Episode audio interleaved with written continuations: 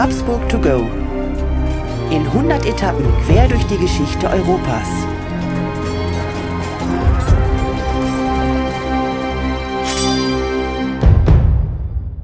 Hallo und herzlich willkommen bei Habsburg to go, der etwas andere geschichtliche Reisebericht. Wir reisen auf den Spuren der Habsburger und wir, das sind Thomas Krug und mein Name ist Markus Knapp. Hallo Thomas. Markus, guten Morgen, grüße dich.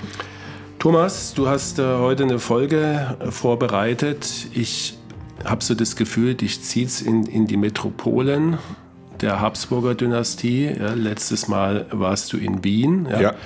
Jetzt habe ich gehofft und gedacht, äh, du kommst mal mit, einer, mit einem Dorf oder einer Kleinstadt, aber jetzt merke ich, du hast, hast die nächste Metropole am Start. Ja? Markus, es tut mir wirklich leid, weil du warst das letzte Mal im Wienerwald unterwegs. Das ist sicherlich keine Metropole gewesen, aber tatsächlich habe ich mich heute wieder für eine ja, sehr schöne Stadt entschieden, nämlich für die goldene Stadt Prag.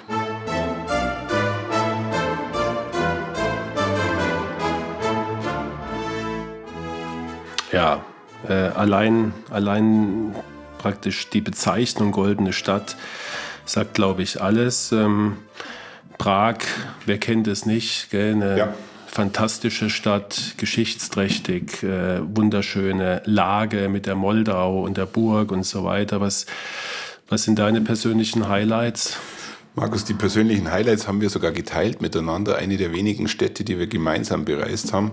Und die Highlights damals waren natürlich, wie du es gerade gesagt hast, die Prager Burg, es ist die Karlsbrücke, der Veitsdom, alles so Dinge, die man sicherlich, wenn man dort vor Ort ist, einfach auch äh, sich anschauen sollte oder vielleicht auch schon gesehen hat. Man kann auch sagen, dass Prag wirklich eine Metropole in Europa ist mittlerweile und wahrscheinlich immer schon war in der Geschichte.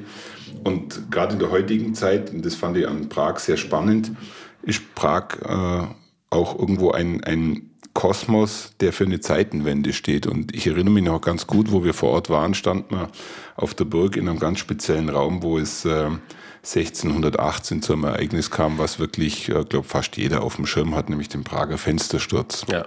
Wir waren da gestanden, ja, ich erinnere mich äh, genau an dem Fenster, gell, man guckt da runter. Wir hatten das dieses Ereignis ja schon in den vorherigen Folgen immer ja. mal wieder kurz angesprochen. Und man, man guckt runter und denkt, wie, wie kann man das überlebt haben? Und wir wissen, es ist der berühmte Misthaufen gewesen, genau. an den, wo, wo die äh, ja, Aufständischen drauf, draufgestürzt sind.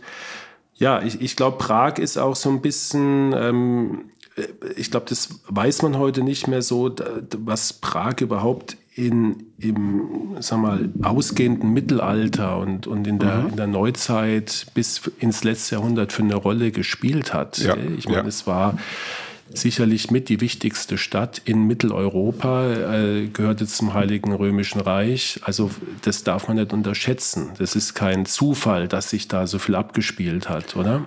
Das ist wirklich kein Zufall. Und wir reisen ja heute eben nicht zum Prager Fenstersturz, sondern wir befinden uns eigentlich so in den, in den äh, Vorläufern des Dreißigjährigen Krieges.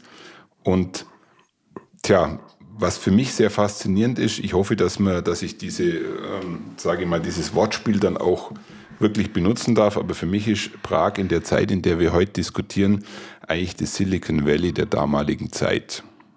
Okay, bin ich mal gespannt. Äh, überhaupt ähm, jetzt wissen wir, wo es hingeht. Also Prag, aber nicht die Burg, nicht der ja. Fenstersturz. Äh, Silicon Valley hat was mit Aufbruch zu tun, mit, mit neu, modern. Äh, Forschung, äh, Entwicklung. Was, bitteschön, hat es mit unseren Habsburgern zu tun, Thomas? Absolut berechtigte Frage und äh, die würde ich gleich mit einer Gegenfrage gleich mal äh, pointieren. Was weißt du über Rudolf II.? Ja, Rudolf II. ist, ist jetzt sicherlich nicht die Herrscherfigur, an die man als erstes denkt, wenn man, wenn er an, an äh, römische Kaiser denkt. Ähm, ich ich weiß jetzt ganz spontan, dass er irgendwie ein verrückter, ein verrückter Typ gewesen sein muss, um es mal ganz salopp zu sagen. Ja, oder? und äh, das finde ich schön, dass das äh, bei dir hängen geblieben ist. Ich glaube, das geht vielen so, die überhaupt was über Rudolf II. wissen. Also natürlich unser Habsburger der heutigen Folge, Rudolf II. Ähm, er war nicht gänzlich verrückt, das kann ich gleich vorwegschicken. Er wurde erst verrückt durch äh, sein, sein intensives Leben, was er gelebt hat. Aber Rudolf II. Ähm, ist so für mich so eine ähnliche Figur wie Elon Musk oder Bill Gates in der heutigen Zeit. Ein Mensch, der eigentlich wirklich hochintelligent war, der natürlich in eins der reichsten Häuser hineingeboren wurde und der natürlich auch äh, Kaiser des Heiligen Römischen Reiches war und das äh, über viele, viele Jahre.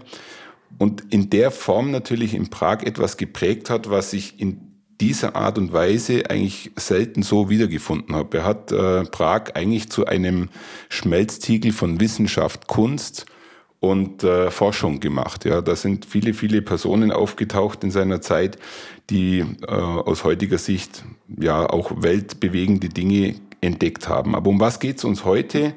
Heute geht es uns im Endeffekt um einen Ort, den man vielleicht nicht unbedingt auf dem Schirm hat, nämlich das Goldene Gässchen oder, wie man so schön sagt, die Alchemistengasse, mhm. die du vielleicht kennst. Ich meine, wir sind auch da äh, durchgelaufen. Das ist, ähm, glaube ich, so mittelalterlich anmutend, ja. wie so ein Dörfchen ein bisschen nicht ganz im Zentrum gelegen, äh, auf einer Anhöhe äh, über der Moldau. Genau, ja. so kleine Häuschen mit eineinhalb Stockwerken. Sieht genau. so ein genau. bisschen aus wie so ein, wie bei Herr der Ringe, wenn genau. man, wenn man irgendwie unterwegs ist. Für mich faszinierend, ich habe diese, ich weiß, dass ich mit dir durch die Gasse gelaufen bin, aber ich habe die Gasse überhaupt nicht wahrgenommen damals. Also für mich war das überhaupt äh, gar kein Thema und mir ist es jetzt erst bei der Ausarbeitung von der Folge bewusst geworden, was da, was da drin eigentlich passiert ist. Aber vielleicht an der Stelle, du als alter Mediziner, wie würdest du die Alchemie beschreiben? Was, was ist denn für dich Alchemie? Was sind für dich Alchemisten? Ja, gute Frage. Also ich glaube, die, die ursprüngliche, wenn ich es richtig äh, in Erinnerung habe, äh, Idee der Alchemisten war ja immer aus irgendwelchen Substanzen Gold äh, zu produzieren. Ja?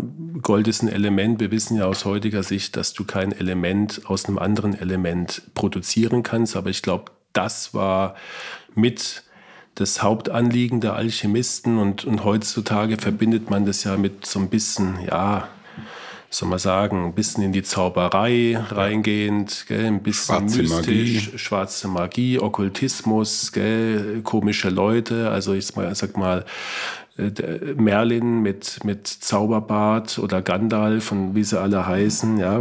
Äh, aber ich glaube, damals, das wirst du sicher gleich berichten, hatte die Alchemie einen ganz anderen Stellenwert. Da war es, glaube ich, eher Richtung Wissenschaft, gell? genau. seriös. Also es war, man glaubt, man kann es heute eigentlich fast nicht mehr glauben, aber es war eine seriöse Wissenschaft, die ihren Ursprung in der Antike eigentlich hatte.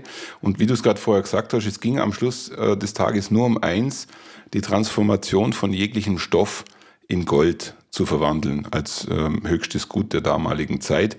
Also so ein bisschen den Stein des Weisen zu finden. Und äh, deshalb war das alles ja schon aus heutiger Sicht sehr dubios, weil man hat äh, versucht aus ich glaube sogar aus, aus Urin, aus, aus äh, anderen Metallen, wie auch immer, äh, durch Köcheln in Töpfen Gold zu erschaffen und das Ganze natürlich auch noch angereichert um den ein oder anderen magischen Spruch.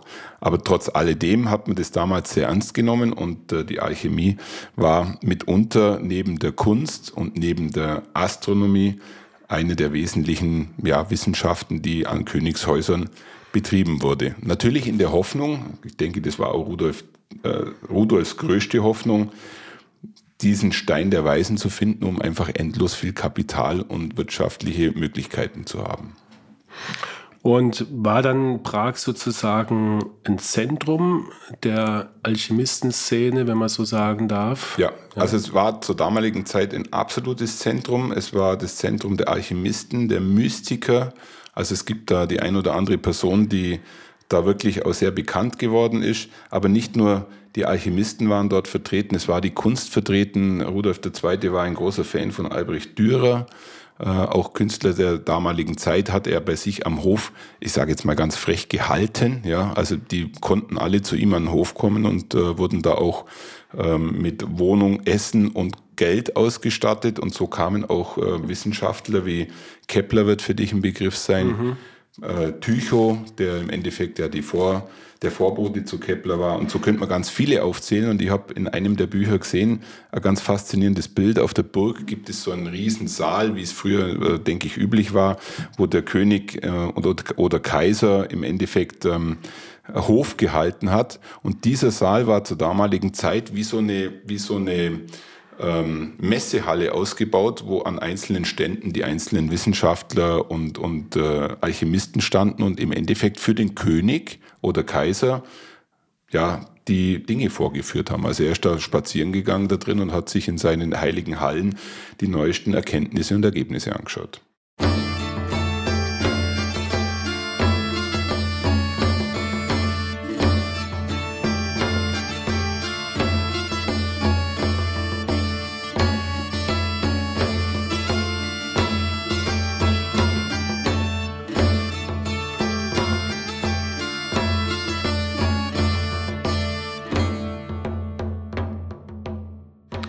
Ja, Thomas, also das hört sich alles äh, sehr tatsächlich äh, modern an, was du jetzt da sagst und nicht äh, 400 Jahre zurückliegend. Ja. Ähm, also der Rudolf II., der muss schon, muss schon ein ja, crazy Guy gewesen sein. Jetzt würde ich vorschlagen, wir hören uns mal ein bisschen was an von der Steffi. Ja. Was genaueres, äh, mit wem wir es hier denn wirklich äh, zu tun haben. In der Tat zu tun haben. Steffi.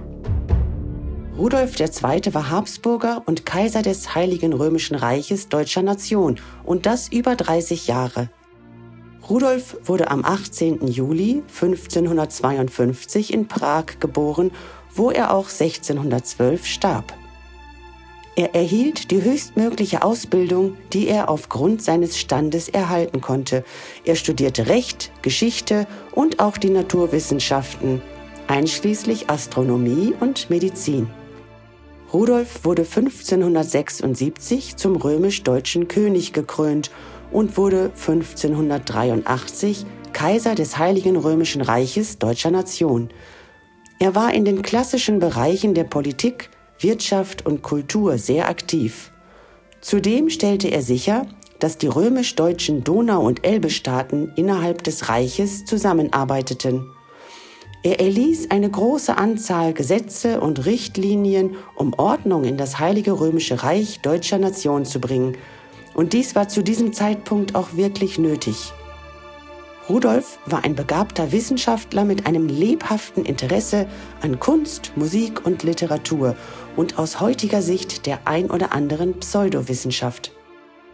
Er war offen für neue Ideen aus allen Teilen Europas und lud viele ausländische Künstler, Wissenschaftler und Gelehrte ein, die er auf seiner Burg in Prag empfing und auch bezahlte. Rudolf besaß zumindest in den ersten Jahren durchaus Urteilsfähigkeit, Herrscherwillen und ein Gespür für politische Vorgänge. Aber überschattet wurde dies durch Schüchternheit und depressive Anlagen. Dies ist einer der Gründe für seine Flucht aus der Wirklichkeit. Sein Burnout führt sukzessive zur politischen Handlungsunfähigkeit, die immer mehr zutage trat. Psychische Krisen verbanden sich mit körperlichen Leiden. Seine psychische Gesundheit hat sich um 1598 stark verschlechtert. Er hegte ein extremes Misstrauen auch gegenüber seiner engsten Umgebung. Er fürchtete sich vor Hexen und Vergiftungen. Rudolf misshandelte seine Untergebenen, hegte Selbstmordpläne und versuchte, seinen Leiden durch übermäßigen Alkoholgenuss zu entgehen. Das Krankheitsbild war nicht von Beginn seiner Herrschaft an voll ausgeprägt. Man kann mindestens drei Phasen unterscheiden. Die erste reichte bis etwa zum Beginn des langen Türkenkrieges. In dieser Zeit handelte er durchaus im Rahmen des Üblichen. Während des Krieges bis etwa 1606 lässt sich ein Wechsel zwischen übersteigertem Selbstbewusstsein und Entscheidungslosigkeit konstatieren. Völlig regierungsunfähig war er in den letzten sechs Jahren seiner Herrschaft. Sehr schwierig war auch sein Verhältnis zu Frauen. Zu einer Heirat mit der ihm versprochenen Infantin Isabella Clara Eugenia kam es nicht. Nach 18 Jahren Verlobungszeit wurde diese mit seinem Bruder Albrecht verheiratet, was Rudolf mit einem Tobsuchtsanfall quittierte. Zahlreiche mögliche Ehen kamen nicht zustande. Rudolf II. war durchaus heterosexuell veranlagt. Er hatte viele Kinder, 16 an der Zahl, deren Mütter nur zum Teil bekannt sind. Ja, Thomas, irgendwie beeindruckender Lebenslauf, gell? nicht zuletzt die 16 Kinder. Ja? Ähm, vielleicht noch mal zur Einordnung, könntest du uns ein bisschen was erzählen ähm, über, die, über die Zeit nochmal? Also in welchem weltgeschichtlichen Kontext bewegen wir uns und und vielleicht muss man einfach auch nochmal extra erwähnen, dass, dass Prag damals das, das Zentrum äh, des Heiligen Römischen Reichs, also nicht in Wien oder in, in einer anderen deutschen ja. äh, Großstadt spielte die Musik, sondern offensichtlich in Prag. Und, und wir sind äh, um 1600. Also wir sind noch vor dem Dreißigjährigen ja. Krieg. Äh, was, was hat sich da grob ereignet? Äh, Markus, sehr gerne würde ich dir diesen, diesen Zusammenhang ein bisschen genauer darstellen. Also Rudolf II. ist natürlich jemand, der äh, von der Zeit der Reformation geprägt war und ist. Also im Endeffekt ist dieser Konflikt zum Dreißigjährigen Krieg eigentlich in seiner Regierungszeit massiv angewachsen und ähm, er hat es ja selber nicht mehr erlebt, mündete dann tatsächlich eben in diesem berühmten Prager Fensterschutz mit seiner ganzen Konsequenz. Also Reformation äh, grob 1517, 20 genau, rum, genau. dann äh, Bauernkriege, dann Bauernkriege, Gegenreformation. Ja. ja. Also die Zeit Martin Luthers mit all, seiner, mit all seinen Auswüchsen und er war ja dann zum Ende dieses Jahrhunderts, also die letzten 20 Jahre eigentlich, sehr, sehr stark in Regierungsgeschäften beschäftigt, hatte natürlich auch in seiner Zeit mit den Türken zu kämpfen. Ähm, die Türken haben äh, gerade an seinen Grenzen sehr massiv äh, gedrängt und, und haben auch immer wieder Erfolge gehabt. Man sagt auch, dass die ganze Problematik mit den Türken einer der Schwellpunkte in seinem Leben war, wo er dann eigentlich auch psychische Probleme bekommen hat. Er ist ja in seiner letzten Phase ähm, man würde heute sagen, depressiv gewesen. Damals war er melancholisch, hatte dann auch so seine ein oder anderen Auswüchse. Denn für die Habsburger ist es in, den, in dem Jahrhundert eigentlich nicht schlecht gelaufen. Ja, muss, kann man glaube ich auch so sagen. Wir haben das äh, an der einen oder anderen Stelle auch schon bemerkt. Es ist die spanische Linie entstanden mit all den äh, positiven Effekten. Sie hatten äh, unheimlichen Zugriff auf, auf äh, Südamerika, Silber ohne Ende zur Verfügung und sie hatten natürlich auch ähm, die spanische Niederlande mehr oder weniger im Boot. Auch dazu hat man schon mal ein bisschen in der Folge gesprochen. Also eigentlich ist es für die Habsburger nicht schlecht gelaufen, nur für Rudolf II.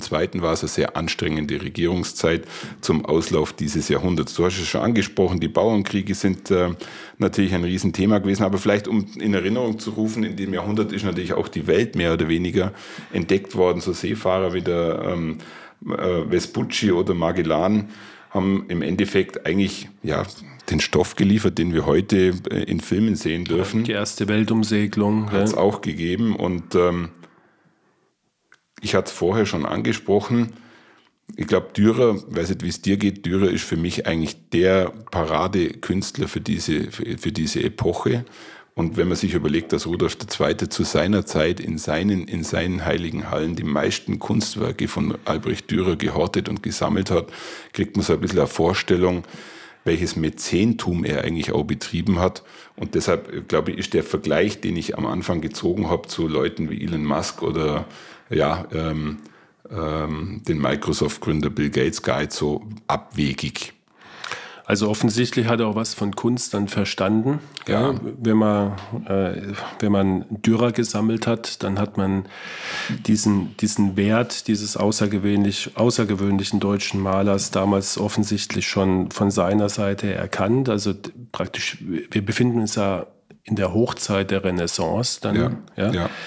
Auch die Mona Lisa. Ja. Ist auch in der Zeit entstanden. Genau, also äh, Leonardo da Vinci und wie sie alle heißen. Also äh, auch in Italien unglaublich, was da an, in dieser Zeit im 16. Jahrhundert und auch im, im beginnenden 17. an Kunstwerken entstanden ist, die wir heute noch bewundern dürfen. Ähm, verrückt. Ja? Aber das Faszinierende ist, dass das natürlich endlos äh, viel Kapital gebunden hat und man kann, glaube ich, auch mit gutem Gewissen sagen, dass Rudolf II. eigentlich kontinuierlich pleite war und äh, immer wieder auf äh, Banken, ich glaube zu seiner Zeit auch auf die Fugger angewiesen war und äh, trotz alledem natürlich ein Hofleben gestaltet hat, was äh, durchaus dem Sonnenkönig gleichziehen könnte.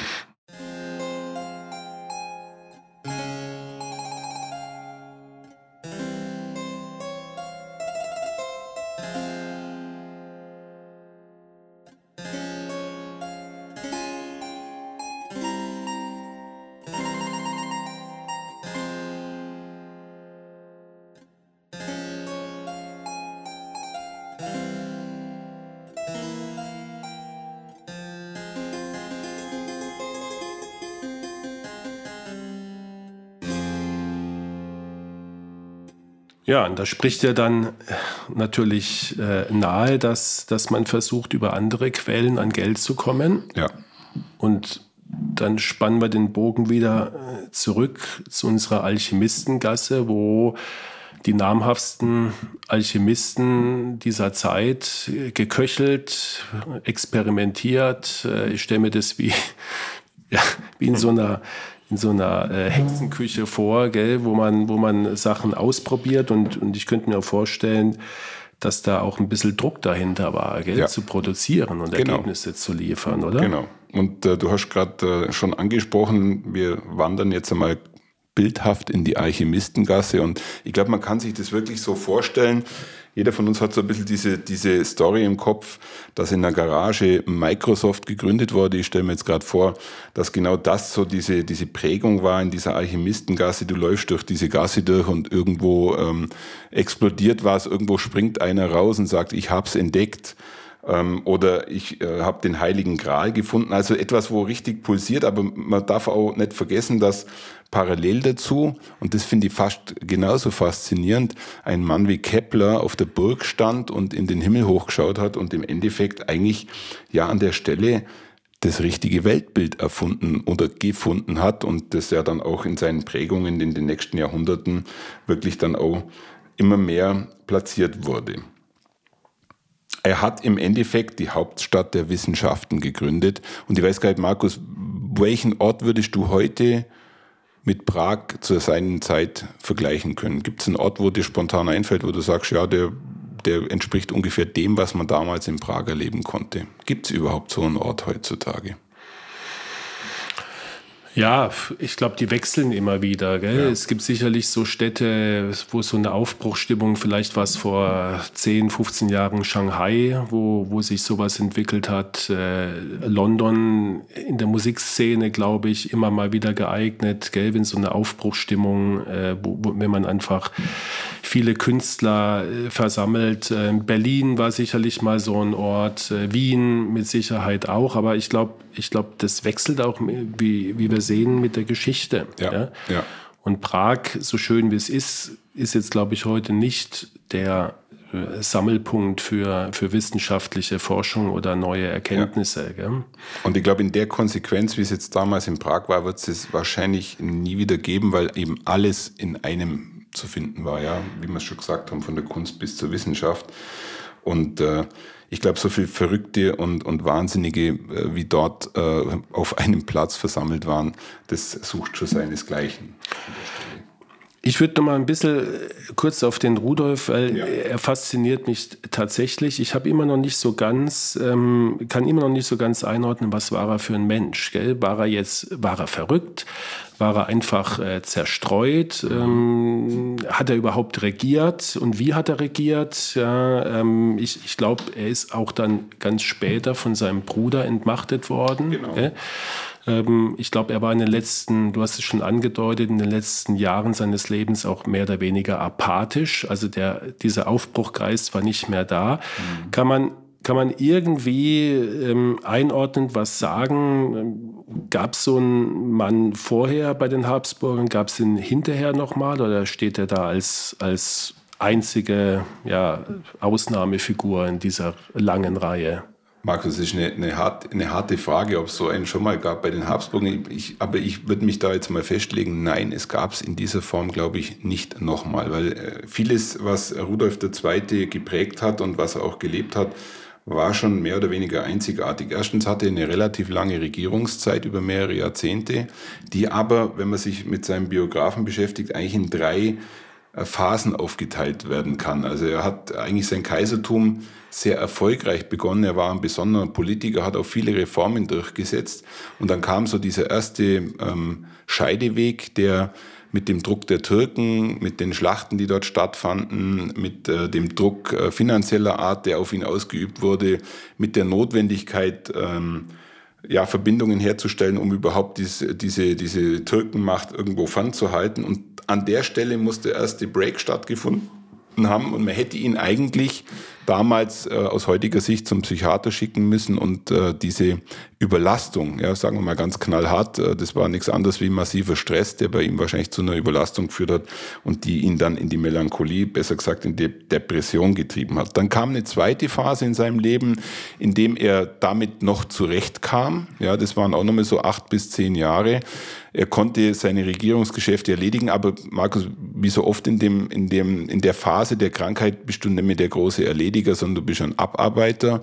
Also deshalb war dann auch nicht mehr viel ähm, an, an politischer Wirkkraft zu sehen. Und dann kommt natürlich die tragische letzte Phase seiner Regierungszeit, die dann auch mit der Entmachtung durch seinen Bruder ähm, münde, äh, endete, in der er im Endeffekt eigentlich handlungsunfähig war. Und ähm, ja, man sagt, er wurde zum Alkoholiker, er, er war einfach äh, ja nicht mehr fähig, eigentlich seine Regierungsgeschäfte zu erledigen. Er war auch nicht mehr fähig, ordentlich zu kommunizieren. Und dazu gibt es vielleicht, wenn du mir das erlaubst, zwei Anekdoten, die ein bisschen auch widerspiegeln, in, in, in welchem Kosmos da sein ganzes Familienleben sich wiederfindet. Du hast vorher gerade noch äh, darauf hingewiesen, dass er immerhin 16 Kinder hatte, muss aber fairerweise sagen, ein Teil davon war adoptiert, ein Teil war mit äh, verschiedenen Frauen. Und er hatte einen Sohn, und dieser, und dieser Sohn spiegelt auch so ein bisschen wieder, in welcher, in welcher, sage ich mal, extremen Situation sich auch die Familie befand. Das war der Don Julius. Und der Don Julius, der hatte im Endeffekt eine, eine Geliebte, 16 Jahre alt, die hat man ihm im Endeffekt mehr oder weniger gelassen. Und es gab schon mal äh, häusliche Gewalt mit dem, mit dem Mädel, sage ich mal ganz platt. Dann hat, man, äh, dann hat man die Eltern dieses Kindes im Endeffekt davon überzeugt, dass der äh, Don Julius alles im Griff hat. Man hat das Kind wieder dem Don Julius zugeführt und dann kam es zu dem tragischen Vorfall, dass er in einem, in einem Wahn im Endeffekt dieses Mädel ja getötet hat und, und äh, wie will nicht weiter ausführen, ähm, aus heutiger Sicht eigentlich äh, auch wiederum ein Stoff für, ein, für einen Hardcore-Thriller mhm. wäre. Mhm. Und er selber, Don Julius, ist eigentlich dann auch so verstorben, wie fast schon sein Vater verstorben ist.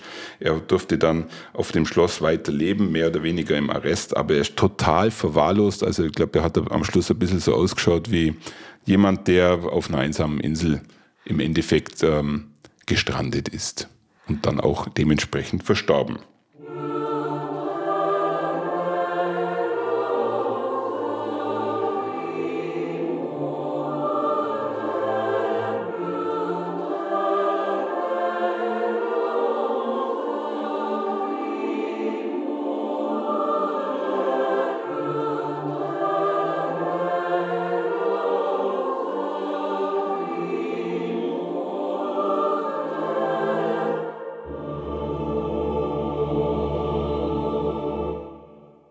Ja, also mal wieder ein Crime-Aspekt in unserer Habsburger Folge. Ja, eigentlich äh, bei jeder Folge, die wir hier produzieren, kommt dann irgendwie doch noch ein Selbstmord, ein Mord oder ein anderes Verbrechen zum Vorschein. Aber ich glaube, du hast noch eine Anekdote mitgebracht, wo es ein bisschen lustiger und heiterer zugeht. Das habe ich mir gedacht, das machen, machen wir vielleicht nur. Ich, ich bin mir, also ich habe dann auch nochmal recherchiert, ob das auch wirklich so ist. Also es ist tatsächlich äh, bestätigt, diese Bruderschaft, von der er jetzt gleich spricht, die gibt es heute noch, und zwar die Bierbruderschaft zu Prag. Ja, etwas, was es ähm, äh, schon seit mehrere Jahrhunderte gibt. Die beschäftigen sich mit der Bierkultur und äh, sind natürlich aus heutiger Sicht eher touristisch unterwegs und versuchen, das Bier in Prag entsprechend positiv äh, darzustellen. Aber der Ursprung dieser Geschichte ist nichts anderes wie, stell dir vor, es ist ein heißer Sommertag, der Rudolf sitzt in seiner Burg oben und öffnet alle Fenster, damit es ordentlich durchlüftet wird.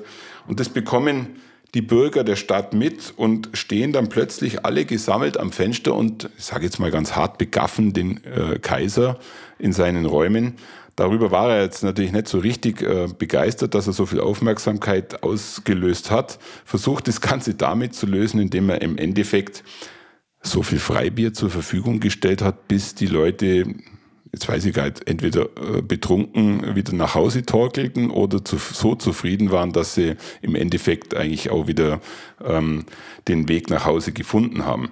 Und aus dieser, aus dieser Anekdote heraus ist dann die Bierbruderschaft entstanden, die es wie gesagt heute noch gibt. Also sollten wir das nächste Mal in Prag sein, werde ich die äh, Vereinsräume von der Bierbruderschaft ausfindig machen und wir zwei werden einfach ja. mal ein bisschen Bier genießen unter dem Aspekt, dass es eigentlich nichts anderes war wie Rudolfs Versuch, die Leute von seiner Burg fernzuhalten. Also könnte man die, die Niederlassenschaft der, der Bierbruderschaft eigentlich auch noch in unseren äh, ja, Kontext als geheimnisvolle Habsburger Orte mit aufnehmen, oder Thomas? Eigentlich schon, ja. Ich habe aber leider die Adresse nicht gefunden, aber vielleicht ähm, finden wir das, wenn wir das nächste Mal nach Prag reisen. Dann ist es die Aufgabe unserer Zuhörerinnen und Zuhörer, die zu finden. Wir können zumindest sagen, das Bier ist bis zum heutigen Tage gehört zum, zum äh, Prag wie der Chianti in die Toskana. Also ich habe selten in der Stadt so köstliches und auch bekömmliches Bier getrunken wie in Prag. Ja. Also jetzt weiß ich ja, woher es kommt. Es kommt von dieser Bruderschaft, die sich mit dem Thema über Jahrhunderte positiv auseinandergesetzt hat.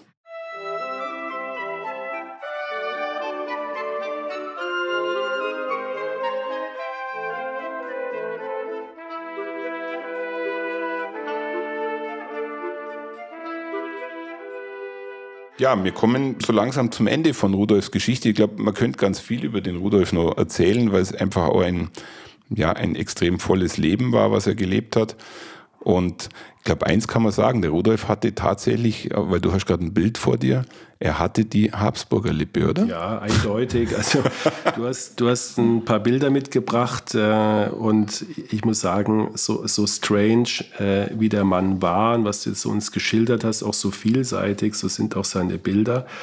Äh, wenn man ihn so anschaut mit dem etwas rötlichen Bart und äh, etwas seltsamen Kopfbedeckung. Er sieht aus wie ein schwarzer Topf, den er da auf dem Kopf trägt. Ja.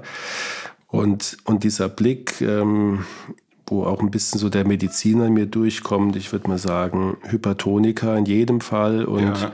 wahrscheinlich auch dem Alkohol nicht ganz abgeneigt. Ja. so würde ich ihn als Patient sehen. Aber es, es ist eine schillernde Figur, Thomas. Ich finde es total äh, spannend, äh, dass wir den jetzt hier behandelt haben, ähm, dass du uns wieder in eine Metropole geführt hast, aber nicht in den, die klassische Sehenswürdigkeit wie Karlsbrücke oder sonst was, sondern, sondern ja. Kleinod, ja, diese Alchemistengasse, ähm, die ja vielleicht so das, das Leben von diesem, von diesem interessanten Menschen mit all seinen Ecken und Kanten und verschiedenen Facetten schon irgendwie ja, widerspiegelt, oder? Äh, da hast du absolut recht. Und wenn ich das nächste Mal nach Prag komme, dann sehe ich die Alchemistengasse nach dem, was wir jetzt hier miteinander besprochen haben, in einem ganz anderen Licht. Also ich bin mittlerweile schon echt äh, ganz scharf drauf, da nochmal durchzulaufen, um, diese, um dieses Gefühl aufzunehmen. Und man darf nicht vergessen, dass in der Alchemistengasse auch Berühmtheiten der, kann man sagen, Neuzeit gewohnt haben, also der Franz Kafka zum Beispiel.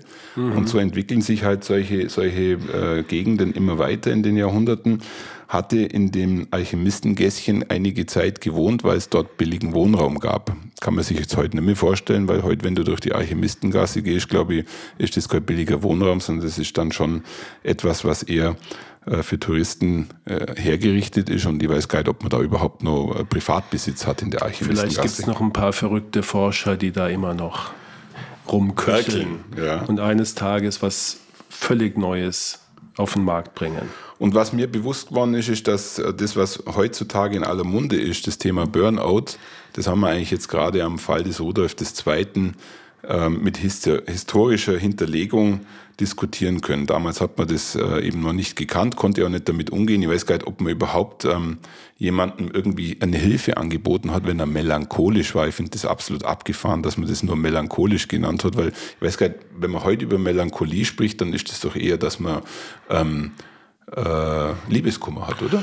Na, es ist, ein, es ist, würde ich mal sagen, ein Charakterzug. Ja, Wenn ja. jemand eher so ein bisschen ja, sensibel und eher so die, so, es äh, wird ja eher so als äh, traurig, aber aber halt ähm, nicht in dem Kontext einer Depression, sondern äh, traurig produktiv. Gell? Also die, äh, ich sage jetzt mal, Liebeslieder, dann unglückliche Liebe besingt oder, oder Gedichte schreibt oder malt. Also eher so eine künstlerische Form, ja, ja. aber nicht diese pathologische Form äh, okay. äh, der Traurigkeit im Sinne von einer Depression. Ja? Ich glaube, das sollte man schon unterscheiden. Okay. Ja? Gut, ich bin dann am Ende angelangt, Markus, äh, der Geschichte und freue mich auf deine nächste Geschichte. Ja, ich gehe dann wahrscheinlich wieder in die Peripherie des Reiches. Mal schauen. Ja? Wir lassen uns überraschen. Oder ich bringe auch mal eine Metropole. Ein paar das, haben wir ja noch. Es gibt doch einige Metropolen, die man, die man im ja. Endeffekt aufzeigen kann. Thomas, vielen Dank für den Ausflug ins Silicon Valley um 1600 nach Prag und Liebe Zuhörerinnen und Zuhörer, wir freuen uns, wenn Sie uns treu bleiben und bei der nächsten Folge auch wieder dabei sind. Bis zum nächsten Mal. Tschüss. Bis Thomas. zum nächsten Mal. Danke dir. Tschüss.